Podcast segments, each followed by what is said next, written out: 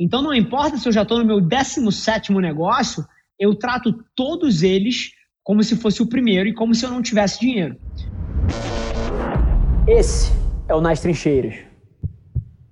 A provocação é excelente e, e é muito curioso quando você para para pensar é, no que está por trás disso e impacta 100% das pessoas, as, os concurseiros ou as pessoas que eventualmente estão estudando para concurso, eles não vivem na Terra 2.0 ou na, na Terra B.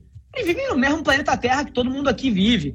E até uma provocação para vocês pensarem que num mundo tão líquido quanto, cara, a gente está vivendo, eventualmente, cara, várias profissões que atualmente são consagradas de serem concursadas vão virar Sim. feitas por tecnologia. E, e, eventualmente, esse job não vai existir daqui a X anos.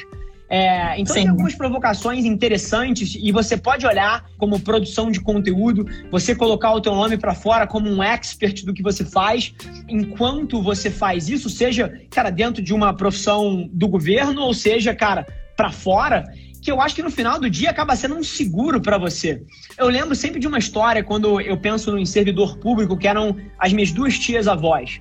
As duas tias avós da minha mãe, elas trabalhavam nos correios. Fizeram carreira o tempo inteiro no correio, concursadas, etc.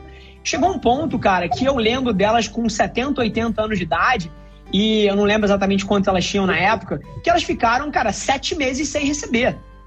E beleza que elas tinham 70 anos, mas assim, cara, tinha gente de 30 anos concursado ali que tava sete meses sem receber também.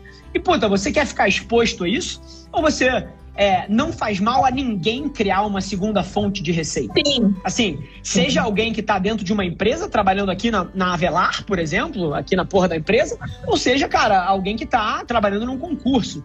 São coisas que são boas independente de onde você está. E no final do dia, acho que são três passos para você olhar a primeira coisa para você olhar é o seguinte, cara, mesmo que você esteja estudando para um concurso, você não vive num planeta Terra separado e você está exposto às mesmas forças tecnológicas e de inovação que todo mundo. Então, assim, você Sim. produzir conteúdo, botar seu nome para fora ou criar uma receita paralela são coisas que valem a pena para 100% dos seres humanos no planeta Terra. Esse é o primeiro ponto. Beleza partir do momento que você aceitou essa verdade ou aceitou esse fato, cara, como é que você começa a fazer isso? Conteúdo.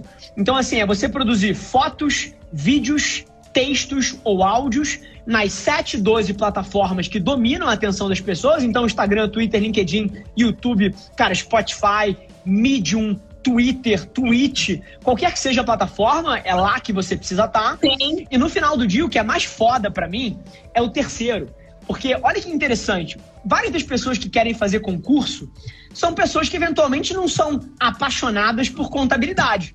O cara tá enxergando no concurso uma oportunidade de estabilidade. Só que esse filho da puta, ele é apaixonado por cerveja. E ele, cara, ele escolheu contabilidade porque era uma coisa funcional e que ia dar estabilidade para a família dele, mas Sim. o amor dele não tá na contabilidade, tá na cerveja. E esse João, ou a Maria, cara, em 2020 tem a oportunidade de construir uma segunda fonte de receita exatamente em cima do que ele ama. E eu desafio todo mundo que tá aqui a pensar que não existe nada mais gostoso do que você trabalhar em torno de alguma coisa que, que te apaixona. Então, Sim. acho que essa é um pouco a provocação do terceiro ponto, que se você trabalha com contabilidade, é concursado, mas odeia isso, mas, puta, enxerga naquilo ali uma fonte de estabilidade, cara, a internet, o conteúdo, eventualmente te dá caminhos para você mudar isso. O que, que você não pode fazer? E eu vou te responder também o que, que você deve fazer, tá?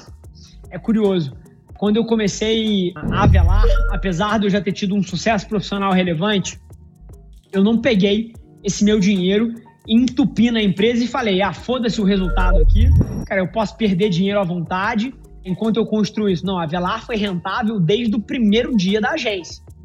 E eu sempre tive essa ótica. Então não importa se eu já estou no meu 17 negócio, eu trato todos eles como se fosse o primeiro e como se eu não tivesse dinheiro. Então eu te respondo com muita propriedade isso. Primeira coisa, o que, você não pode fazer? Dar passos maior do que a perna. A maioria das pessoas vai falir e vai quebrar um negócio porque quer alguma coisa rápido demais. Porque tá com pressa. Porque quer botar dinheiro no bolso esse mês. E essa é a maior vulnerabilidade que você tem.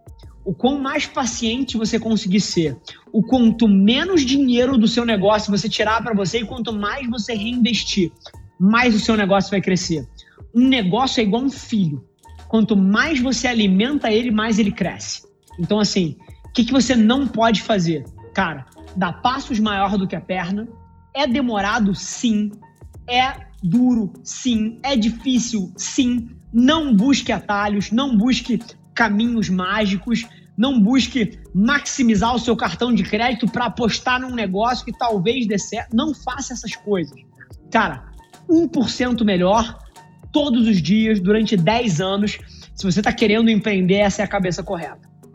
Número 2. O que, que você tem que fazer?